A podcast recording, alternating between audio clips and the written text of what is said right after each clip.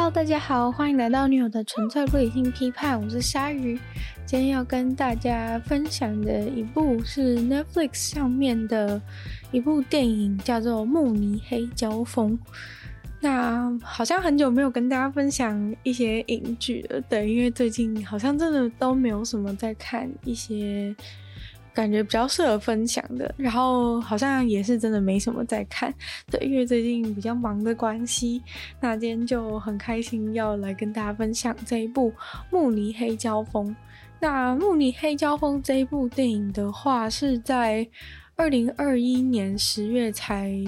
才出现的电影，然后二零二二年一月才刚刚在 Netflix 上面出现。对，是现在全球才能够在二在二零二二年之后才可以在 Netflix 上面看到，所以算是还蛮新的一部电影。对，然后这一部的话叫做《慕尼黑交锋》，它其实是一部历史剧情片，是从小说改编的一部电影。那这部这部电影的话呢，主要讲述的就是在呃。二战之前吧，就是在那个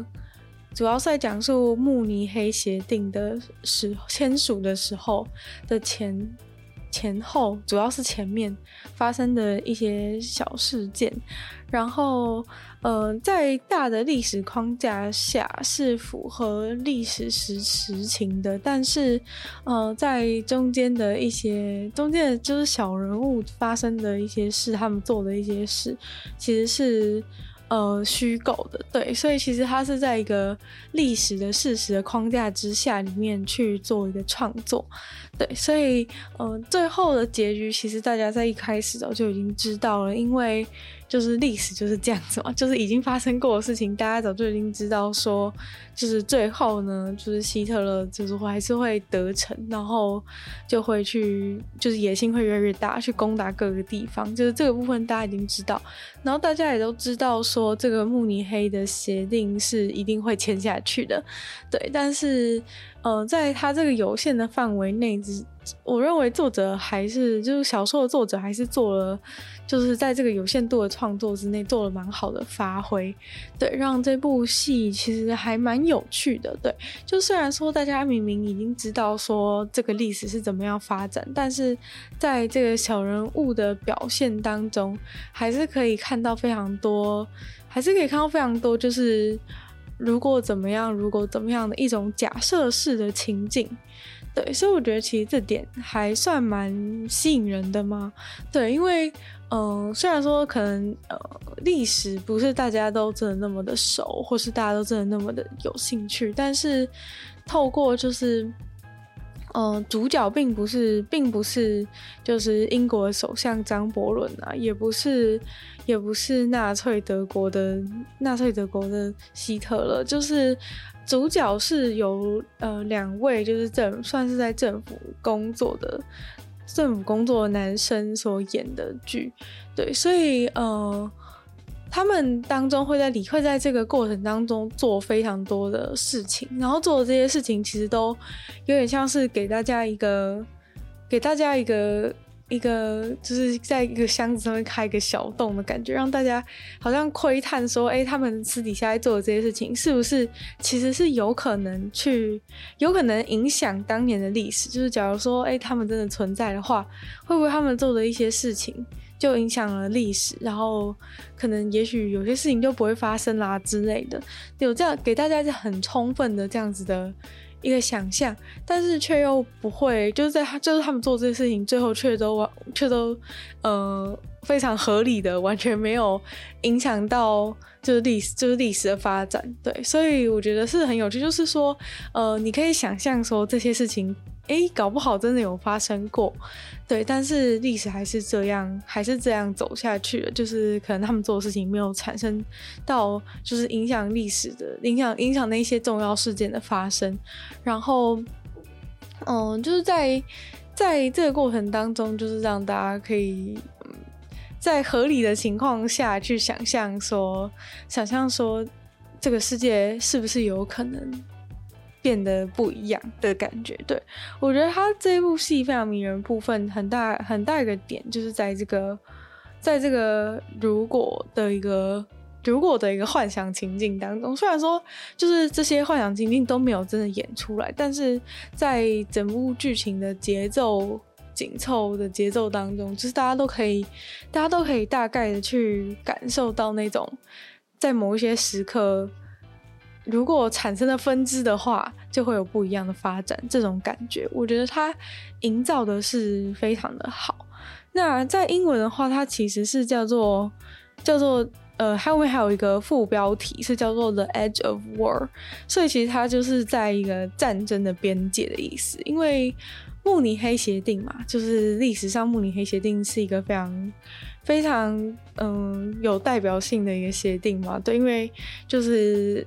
它是一个。它是一个大家在讨论一个关于某人的事情，结果某人却不在的一个一个协定，算是嗯非常荒谬的一个 非常荒谬的一个协定。但是就是在绥靖政策的在绥靖政策的的这样的目的之下，也是可以理解的。那我自己觉得这一部看完之后，真的还蛮推荐大家去看的，因为就是除了就是历史的事情本身之外，就是还还增加了蛮多有趣的元素、想象的元素，就是我觉得大家。看了之后应该会有蛮多想法跟就是那种有趣的感觉，对。不过在看这部戏之前，真的大家必须要先了解慕尼黑协定的一些细节，因为嗯、这部戏应该就是预设大家已经完全了解慕尼黑协定的一些重点之后，你才会看得比较顺利。要不然，如果你完全不知道就看的话，应该会稍微的有一些茫然。对，那就希望大家如果有要去看的话，今天听完我讲的一些补充的话，刚好就可以，刚好就可以，就是就可以做好准备了。对，所以就希望，就希望跟大家稍微讲一下这个慕尼黑协定。那慕尼黑协定的话，就是在一九三八年九月二十九号到九月三十号，他们一起在。慕尼黑召开的一场会议，那参与的国家是有英国、然后法国、纳粹德国还有意大利四个国家。那他们代表的代表人是英国首相张伯伦、法国总理法达拉第，然后纳粹德国元首希特勒和意大利的王国首相墨索里尼。那他们四个国家一起在慕尼黑召开了召开了这场会议。那这场会议要讨论的事情呢，其实重点是这个属于捷克斯洛伐克的一块地。那这块地呢，是史称叫做苏台德地区。那苏台德地区其实是一个很特别的地方，因为苏台德地区住了三百万的德意志人。对，就是我们在历史课本上面应该只会知道说，就是这个慕尼黑协定就是出卖了捷克，然后把这个苏台德地区让给了纳粹德国。不过纳粹德国呢，之所以那么想要这个苏台德地区，其实是因为苏台德地区住了三百多万的德意志人，然后那些德意志人他们其实是。嗯，特别称叫做苏台德德意志人，对，所以就是其实希特勒是想要一开始是想要把这一个，把这个就是就是住了很多他们德意志人的一个地方归到自己的归到自己的国土领域之下。那也有可能是因为这样的关系，所以让英国跟法国觉得说，觉得说，哦，好啦，如果你要的话，就给你。不过，其实真正的一个重点就是说，呃，真正的重点是在于英国跟法国，因为自己需要付出代价，所以才那么想要的，那么积极的想要避免战争去，去出卖捷克。那这个部分。的原因是因为在第一次世界大战过后，就是捷克斯洛伐克这个国家就是恢复了，在算是在英国跟法国保护下才恢复恢复他们的主权。那所以就是跟等于说跟他们是跟英国跟法国是脱不了关系，就是捷克斯洛伐克这个地方在一战之后，等于是受到英法保护嘛，然后。跟法国有签订就是互助的条约，所以如果德国跟捷克斯洛伐克开战的话，英国跟法国就变成是要一起卷入这个战争。对，就是好像就是他们已经绑定了，所以就是他们已经绑定，所以如果如果德国要跟捷克斯洛伐克开战的话。英国跟法国就一定要，一定要就是做一些动作。虽然说他们可能不是那么积极，但是毕竟就是一定会有，一定会有所损伤。那其实经过一战之后，大家都已经知道战争的一些战争的可怕之处啊，然后会死很多人啊等等的。所以其实，尤其是这这个事情，其实又跟英法他们自己本身的利益其实没有什么太大关系。所以他们当然是就是不想要开战啊。对，那简单来说，就是因为他们不想要开战，所以就想要跟就是纳粹德国看可不可以跟希特希特勒希特勒谈一谈，然后就说就说好啊，苏台德地区给你，不要再打了这样子。所以其实这个协议呢，就是希望就是希望就是借由呃出卖捷克的一块地来换取就是整个。整个欧洲的和平应该可以这样说，所以才会被说这是一个著名的一个绥靖政策。对，因为其实，呃，他们做的事情其实也不太对，因为 因为捷克斯洛伐克的人从头到尾都没有出现在慕尼黑协定当中，然后没有人教他们，没有人管他们觉得怎么样，因为他们一定想要捍卫自己的领土，但是其他国家根本不想管，根本不想要管他的。不想要管他就是有没有来，对，因为今天他们想要避免的是自己国家卷入这个战争，所以他们就在捷克斯洛伐克完全不在的状况之下，就把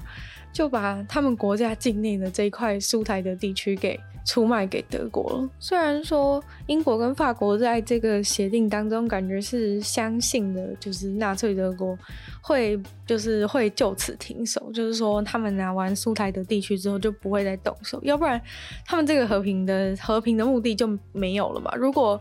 如果其实就是希特勒拿完了。拿完了这个苏海德地区还会继续进攻的话，其实英国跟法国签这个慕尼黑协定，其实也也对于和平其实完全没有帮助，还多多出卖了一次捷克斯洛伐克。对，但其实纳粹德国的野心其实早就已经还蛮明显的吧？对，因为其实在，在呃刚刚说慕尼黑协定签订的时候是一九三八年的九月九月二十九号到九月三十号，但其实一九三八年的三月的时候，纳粹德国就已经。就已经把那个奥地利跟德国擅自合并了，所以就是这本来就是在这其实很本来就可以看出说，这是一个很大的计划当中的的的一小部分而已，所以就是在他们德奥已经合并之后，他下一个目标就是想要去弄捷克斯洛伐克，对，但是他在那个会议当中就是是跟是跟英国跟法国讲说，他觉得。他觉他觉得就是这就是这就做完这个，他只是他只是因为就是这个民族主义的关系啊，对，因为当年就是非常盛行这个民族主义嘛，就觉得说大家应该要就是同样民族的人应该要有一种光荣啊，还是怎么样的，所以就是说好像那里都是我的人，他们就应该要这些人就应该这个地方就应该要归我这样子。然后英国跟法国还真的就还真的就这样相信了，对，所以就是才会，所以才会发生后面这件事嘛。然后希特勒又在那边说什么，就是就是德国境外的我们的族人都受到别人的欺负啊之类的，说什么要说什么要为那些苏台德的德意志人就是伸张正义等等的，对，所以就是嗯讲的好像很有道理啊，所以嗯。那个英国跟法国也许就是因为这样子而就是动摇了，也有可能。但是总之就是因为希特勒一直宣称说这是他这是他最后一次，这是他这真的是最后一次，真的是最后一次。但是这就感觉很像那种很像那种大野狼，就是那大野狼跟一直说说这真的是最后一次，就是你会相信吗？其实很多半的人应该是不会相信啦。不过。可能当时的英法就是有他们自己的，有他们自己的一些一些考量，但其实，在慕尼黑协定发生之前，在九月的中期的时候，呃，在九月十三号的时候，其实就已经就就是英法就已经开始就已经开始要想说要怎么办了。对，因为像九月十三号的时候，就是嗯，因为九月十二号的时候，希特勒就已经就已经说，哎，如果就如果如果捷克斯洛伐克不把那个苏海德地区让出来的话呢，他们就是德国就可能要直接采取行动，例如说直接出兵进去打捷克斯洛伐克之类的。那因为刚刚前面讲到说英法会被牵连嘛，所以就是九月十三号的时候，法国就开始很紧张，然后就他们就开了，就是开始内阁就开始开会啊，然后想说要怎么办之类的，然后结果讨论了一整天，好像没有讨论出什么结果，就说。哎，总理达拉蒂就说说，哎，那我们叫英国首相张伯伦出来调解怎么样？对，反正其实就是根本没有结果。然后就是说，哎，请就是什么张伯伦救救我这样子。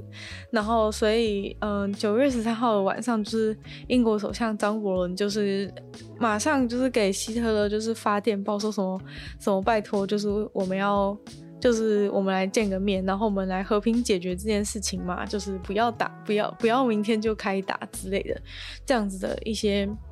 一些内容去给希特勒。然后所以，嗯、呃，九月十五号的时候，嗯、张伯伦就已经去过一次德国，然后跟希特勒去会面。然后那时候他们结，就是张伯伦回去回到伦敦之后，就赶快就是要跟法国人一起。一起就是向向捷克斯洛伐克就是霸凌，就是跟他说，就是好了啦，你不要你不要你不要争你不要争了啦，就是叫叫捷克斯洛伐克把这个苏台的地区给给让出来，对，就是想要跟就是想就是对他们施压啦，希望就是说，哎、那既然那里都是苏台的地区，既然都是德国人，好了，你就你就让你就还给你就让给德国好不好之类的一些状况。但是呢，结果后来就是，呃，希特勒又跟张伯伦提出了新的要求，就是说，哎，我觉得 其实不止苏台德地区，捷克斯洛伐克整个国家都解散解散，好不好？就是，嗯、一些分给波兰啊，然后一些分给匈牙利啊，一些分给德国。就他没有讲说，哎，全部都给我这样子。他是说，一些可以给波兰，反正就是想要让波兰、匈牙利跟自己德国去瓜分这个捷克斯洛伐克的整个地方。对，那他的意思是说，那我拿这个苏台德地区，其他人可以拿其他的地方，然后我们干脆就是让这个捷克斯洛伐克给解散，这样子好不好？对，然后。呃，反正他就是呃，希望说，在这个苏台的地区，就是除了要还给他之外，还希望就是说，哎，你们在这在这块苏台的地区，其实捷克人是少数少数民族，哎，就是少数民族就是可以先滚的这样子。所以，嗯、希特勒就是要求，还要求说，他不仅要拿这个苏台的地区，就是你如果原本住在这边的，住在这边的捷克人。就是请你离开，请你在十月一号之前离开。对，因为这个地方是我们德意志族的一个地方，对，就是叫就是叫捷克人直接直接走这样子。那捷克斯洛伐克当然是很不爽，然后拒绝，然后所以九月二十三号的时候，他们甚至就是就是决定要决定要抵抗了，就是开始一些全国的。总动员之类的，就是要就是想要想要抵抗这边，抵抗他们，抵抗他们打过来。但这其实就很明显看出，就是战争已经一触即发。因为呃，原本九月十二号的时候，就是希特勒就已经要打了，然后中间搓汤圆搓了一阵子，然后捷克斯洛伐克觉得觉得觉得没有人要，其实没有，其实实际上没有人要帮他，所以他们已经开始自己要自己要想办法，自己要想办法抵抗。结果。结果波兰就先出兵，把 捷克的捷克斯洛伐克的一个地方给一个地方给占了，对，所以。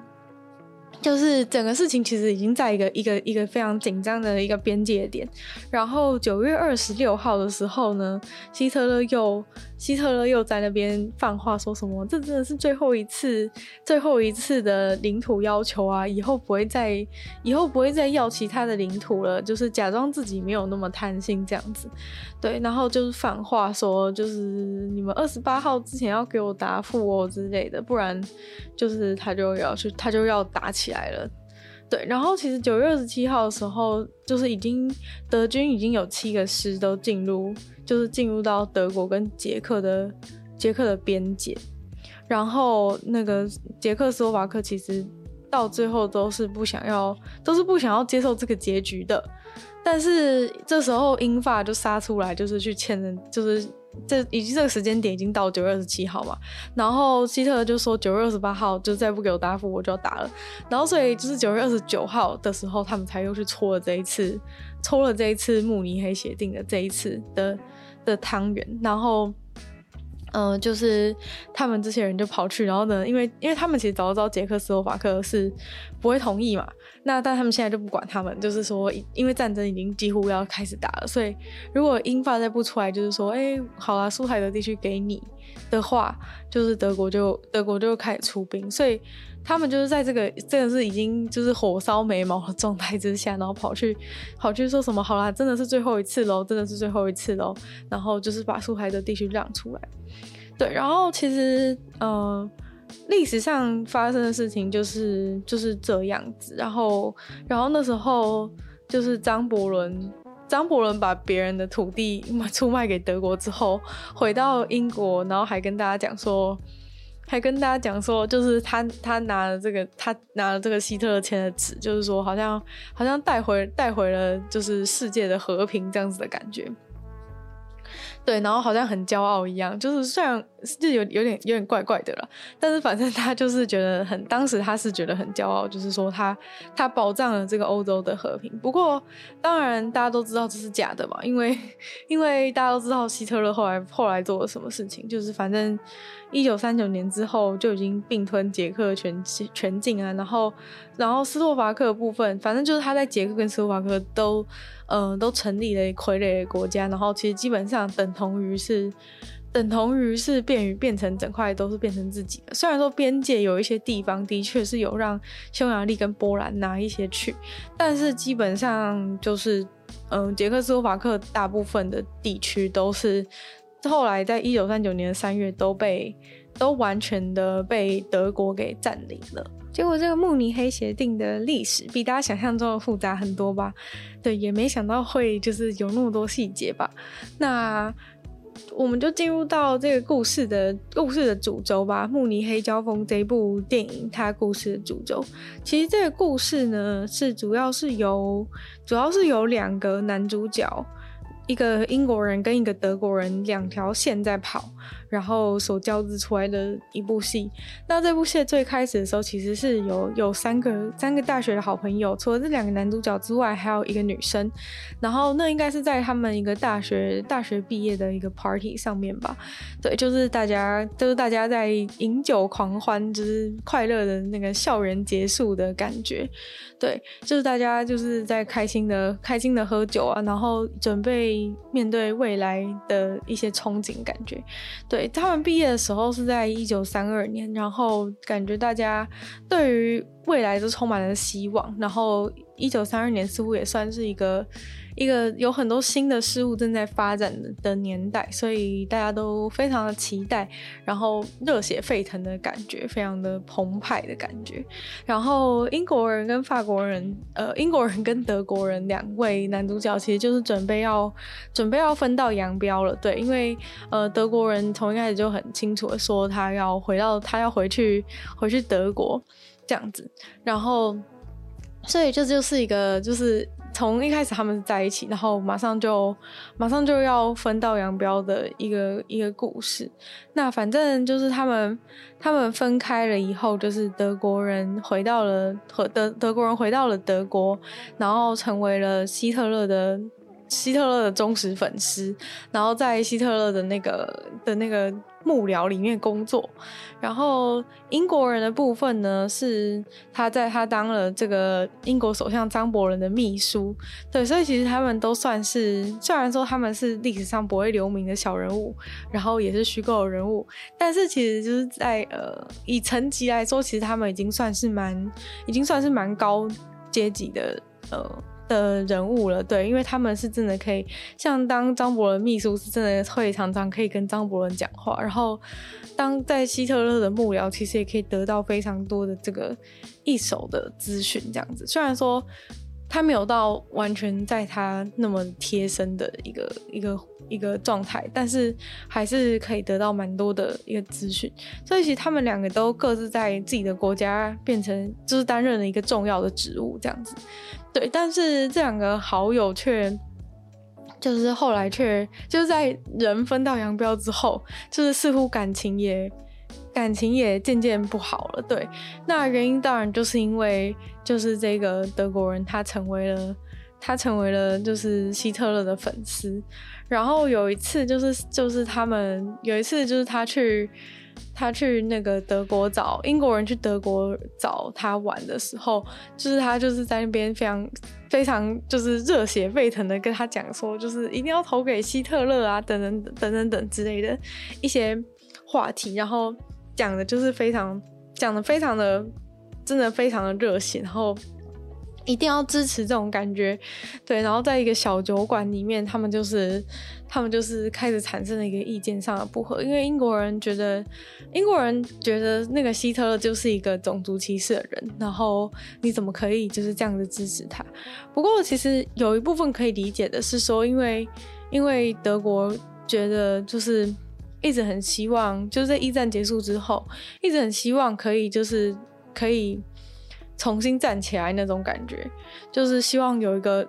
新的德国，有尊严的德国，而就是而希特勒的那种自信，有点像是带动了很多德国人这种情绪，就是觉得说他可以真的建立一个真的很坚强的的德国，所以也就是如此吧，所以那个。那个那个德国人就是他，非常的，他当时啊，就是还没有还没有变成后来那样的时候，就是只是有一次他去德国找他玩的时候，那时候还在选举的时候，就是。嗯、他就是非常，就是成为希特勒死忠粉丝。但是因为成为希特勒死忠粉丝，然后还一直跟他的英国朋友，就是疯狂讲述希特勒的好这件事情，让那个英国朋友觉得真的是，真的是，真的是不可理喻这样。然后就最后后来他们就算是不欢而散吧，因为因为他就是直接就是后来讲一讲就是意见不合，然后就他就直接就是直接就是走人了这样子。后来他们这个友情就是。就此的破碎，对，所以后来他们好像就原本是很好朋友，但是就因为政治立场的关系，所以就仿佛再也没有联络了，对，然后就直到就是时间就拉到这个慕尼黑协定发生之前的不久，对，就是拉到这个慕尼黑时间，慕尼黑是慕尼黑协定已经要签了，然后这个这个。希特勒已经要准备要去攻打捷克之前的这个状况，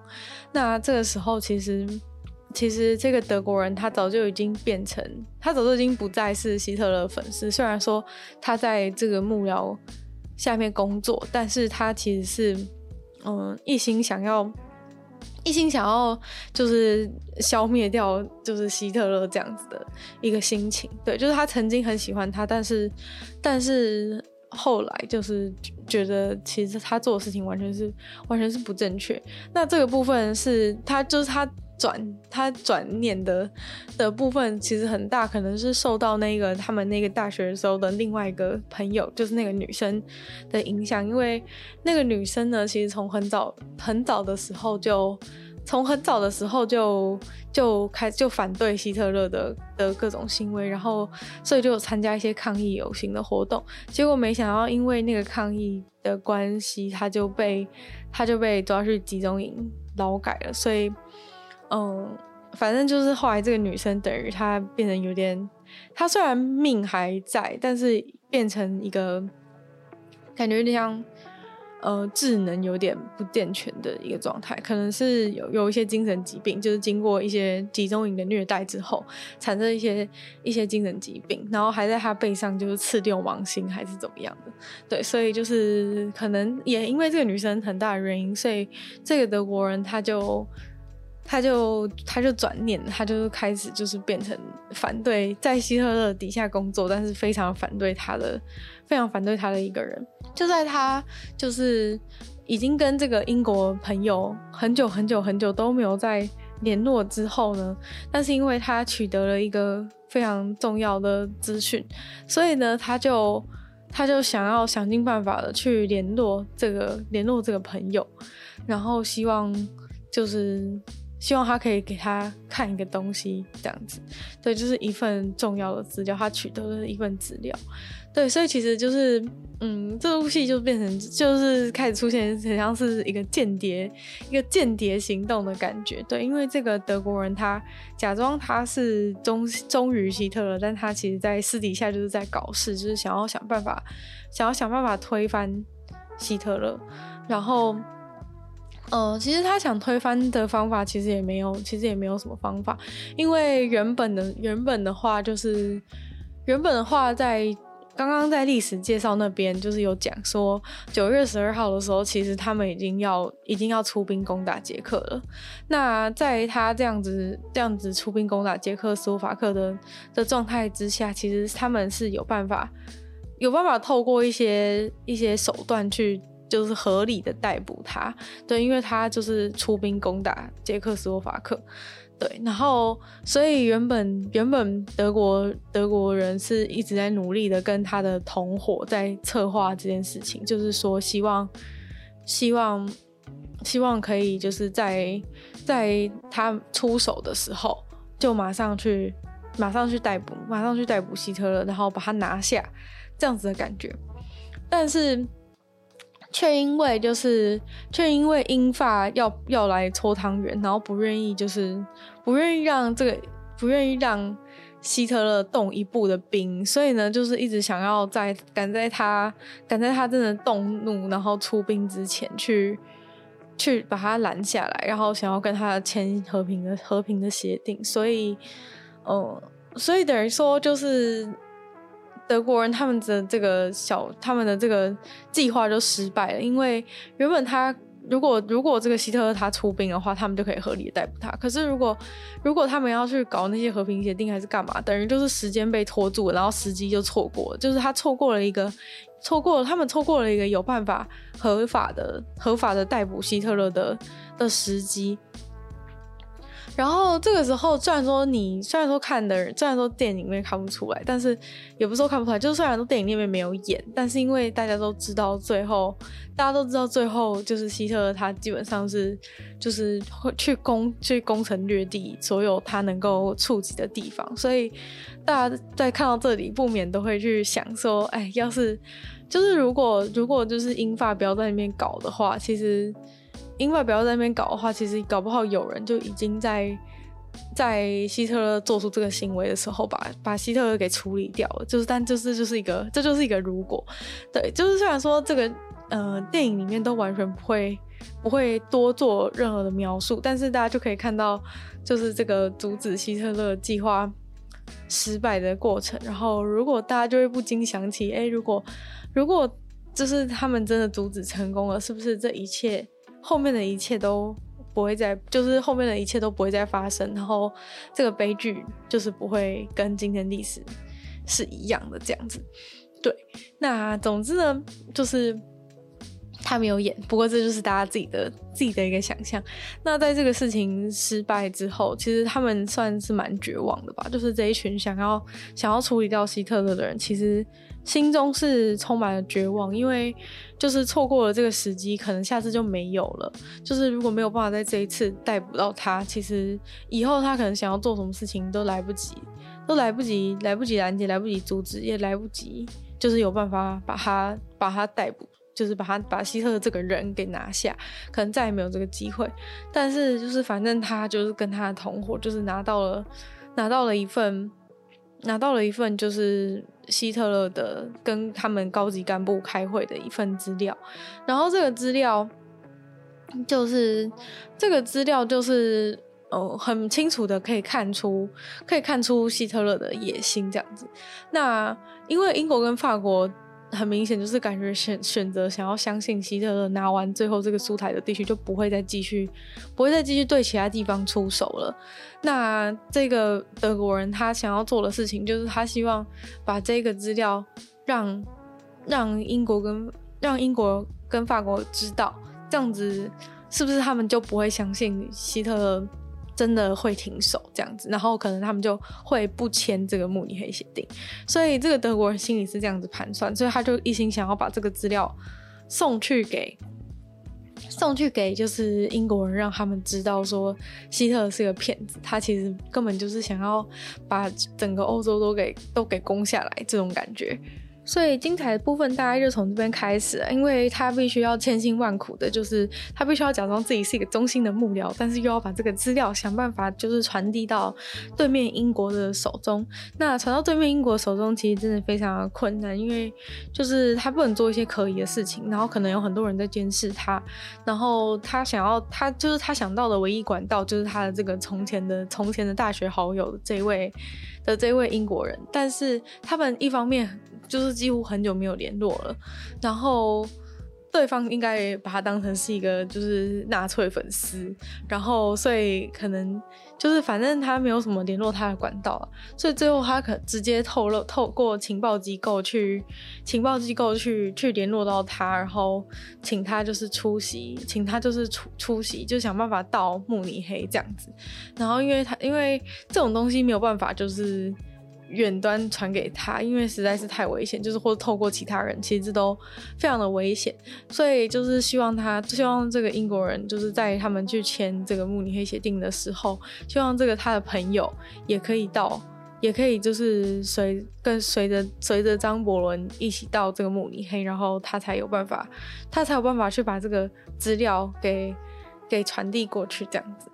那这其实就开始就开始精彩的间谍片，因为就其实过程当中都非常非常的紧张，然后非常非常令人焦虑，因为就是随时你都会觉得有一种快要被发现的、快要被发现了的感觉，对，然后嗯，整个过程当中就是你会。我觉得真的是蛮身临其境，因为虽然说这整个故事你都完全知道，他最后就是反正张伯伦就是还是要签，然后还是要回去跟大家炫耀说我带回了和平这样子，然后希特勒还是会还是会去还是会肆虐欧洲等等的，但是但是就是在这个过程当中，我觉得他是让大家蛮 focus 在这个。蛮 focus 在这两位男主角身上，对，就是不会被张伯伦跟希特勒抢走光彩的感觉，对，就是他们两个的角色算是设计的很不错，然后两位演员我觉得表现的也也还蛮好的。对了，就是这个这个英国的英国朋友的演员是那个。我不知道大家有没有看《一九一七》，就是那个一九一七的那个男生。对，反正我觉得他的那个脸从头到尾就是在这部戏当中，从头到尾就是呈现一个，呈现一个就是那种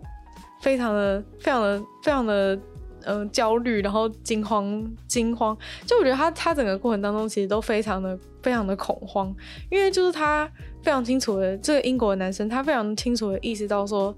这个事情其实就是这个事情，其实快要爆炸了，就是这整个事情已经快要爆炸。然后他非常的紧张，但是又要保持冷静，然后去 去辅佐这个辅佐这个辅佐帮忙这个张伯伦这样子。但是他其实并不是那么，他其实不是那么那么就是。革革命性，然后不是那么勇敢的一个一一种一种类型的人，然后所以在他知道，就是他知道他朋友在搞这一搞这个事情，然后要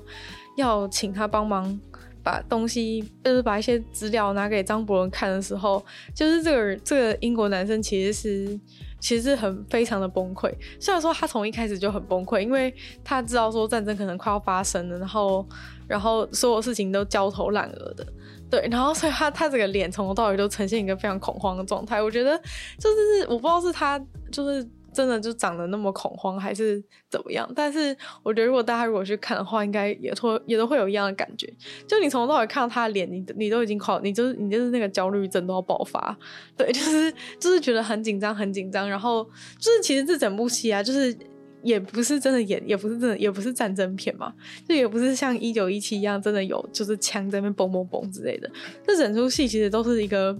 都是在一个战争之战争之前，然后。还是还是和平的状态下的一出戏，那这个紧绷的感觉，除了让大家就是会觉得整个剧情更加紧凑啊，然后不无聊之外，我觉得让大家更容易就是去带入，觉得说，哎，如果我就是 如果我就是生活在那个年代，就是那个人的话，我会有怎么样的作为之类的一些想法，可以就是开展出来。然后这部戏其实也蛮多时候就是会带到。带到可以看到就是当时的人的一般人的一个生活，或者街道上的一些日常的场景的感觉。这部分其实也还蛮不错，就是可以让大家去体会到那种。体会到那种战争之前那种其实是和平，但是又隐藏着一种黯然的、黯然的汹涌的感觉，就是感觉好像有什么事情在发生，然后有一些人在抗议，然后有一些人在就是过着一般的生活，但是就是有一种呃，就是有那种一触即发的感觉。那香港的翻译上片名其实是有加了就是“如箭在弦”这这四个字当做副标题，就是觉得说想要。嗯，从标题上就想要告诉大家说，这整出戏都是处在一个那个边界，就是在一个那个紧绷的边界上面，所以也就是如此，其实整部戏都处在一个蛮相同高度的一个张力当中，所以也有可能就是你到最后看到最后的结局的时候，会觉得有一点，有一点哈，就这样结束了哦的感觉，对，因为它其实从头到尾就是很像一个剑绷在那个弦上面，然后一直没有。一直没有射出去的感觉，然后从头到尾就是卡在一个卡在一个一个紧要的关头，但是都没有，但是都没有就是真正的真正的爆炸的感觉。对，所以其实，嗯，我觉得那整整戏看完之后会马上有一种瞬间放松的感觉。对，因为就是在那个状态之下，就是全部的全部的。嗯，全部的剧情都是，不管是嗯实际局大局上面的大局上面战争方面的一触即发，或者是在角色当中，就是他们在做的一些事情，角色当中他们做一些事情，可能可能会面临一些危险等等的，就是各种各种方面都刚好都是刚好都是营造卡在这样的一个状态，所以其实还蛮就是这样，其实这样子来设计，其实也是蛮。蛮酷的一种一种拍电影的方式，对，只是可能这样的方式就比较不主流一点，就是没有一般的那种一般剧情上会喜欢的那种起承转合的感觉，就是比较从头到尾都是在一个。都是在一个都是在一个悬吊的状态，应该这样讲，就是从头到尾都在一个悬吊状态，然后最后最后也不会有什么很很爆炸性的结局，或是一个圆满的结局之类，就是其实并不会。但是在整个过程当中，我觉得就是值得。值得体会的部分其实还蛮多的，然后我觉得也让大家对就是这个这一段历史有一些不同的看法吧。对，因为如果就是按照一般就是了解的一些客观事实的话，可能就是都会直接把这件事情当成是一个很，就是已经对这件事情有一个很很主观，然后很很肯定的一个评价，像是可能历史上大家会觉得说。大家会觉得说，其实张伯伦做的事情就是很白痴，因为就是他明明就是他不知道、不懂、不懂他到底为什么要去一直去踩住最后、最后的那一点、那一点表面上的和平。就是大家会从事后的观点来看，会觉得会觉得他做的事情根本就没有意义吧？因为如果最后。最后，不管他做什么事情，希特勒都要那样，然后都要都要去攻打其他地方的话，就会觉得说他好像他在坚持那个一点点表面上的和平，其实根本没有意义，因为就是还那么高兴跟大家讲说，觉得很像他守护了什么一样。对，但是感觉这个剧里面就是演出了可能另一个面向，虽然说也无法知道真实的情况是如何，但是就是可以显示出，其实他也是。他也是，嗯，就是可能因为一些一些一战的创伤经历吧，所以就会觉得说，真的很不希望，就是真的很不希望，在任何情况下都不希望，都不希望这个战争开打这样子。虽然说，其实战争开打这种事情，有时候，嗯，在无法避免的情况下，其实你早一点去，早一点，早一点开始，然后早一点去阻止它，早一点结束，其实才是最。就是整体而言，它是伤害最小的一种方式。但是，他从头到尾就是非常的不想要看到任何任何战争的爆发。但这讽刺的讽刺的事情也是同样也是这件事，因为他就是那么不想要那么不想要这个战争爆发，但是却因为他在那边他在那边拖时间，然后然后可能导致在在这个剧情当中啊，在这个剧情当中他拖时间，可能导致一些。导致一些那个想要把机车拿下的人没有办法去完成他们的任务。虽然说在呃实际的客观历史上，有可能他拖的时间是让是让其他的国家有更多时间可以去为这一场就是一定会爆发的战争做准备。对，但是反正嗯、这个部分就是有很多可以解读的方式嘛。那也有人表示说，看完这出戏之后，觉得对。对张伯伦的印象有所改观，因为可能很多人都觉得，可能很多人都觉得他他其实很无能吧，就是以他就是做的事情而言，很多人可能会对他历史评价是就是是觉得他很无能。不过可能就从这出戏大家可以看出来说，他其实也是有他自己的有他自己立场，他自己想要坚持的东西。那关于就是小说改编的部分。嗯，在这出戏里面当中是演的比较多生活琐碎的细节，像是可能会演到一些，嗯，除了路上的人以外，可能会演到一些跟在家庭之间产生的产生的摩擦、一些取舍等等的。对，所以有也有人表示说是觉得小说小说是更能够展现整整个，就是它整个剧情的，就是让。小说写的方式可能可以让剧情更加的、更加的光彩夺目。可能在呃演出来的时候，因为要加入这一些，要加入这些呃日常的一些细节，所以可能会让一些，就是可能会让一些剧情上没有办法那么的随时都在一个，随时都在一个演主轴的状态。对，不过我觉得这也没什么，就是改编成改编成电影，就是总是会需要一些。不同的表现的手法来吸住观众，那，因为其实虽然说一样的剧情，但是在写作上面跟在演出演出方面，其实要要让大家觉得好看，其实要做要下的功夫是差很多的，对，所以其实也不会觉得说。也不会特别觉得说真的是在演一些很琐碎的事情，让人觉得无聊之类的，反而是可以展现让大家真的感展现出可能在那个时候的一些一些市井小民他们看见的他们看见的生活样貌到底是如何。那剩下最精彩的部分就留给大家自己细细去品味，就是从他们真正行动开始的部分，就是都没有都没有再给大家就是太多的剧透，就希望就是希望大家就是可以自己去自己去好好的观赏这一部影片，然后体验一下剧中的那种那种感觉。那反正总而言之，我是觉得还蛮推荐的，就是还蛮推荐大家看这一部的。对，就是在 Netflix 上面就可以看到，就是叫做。慕尼黑交锋这样。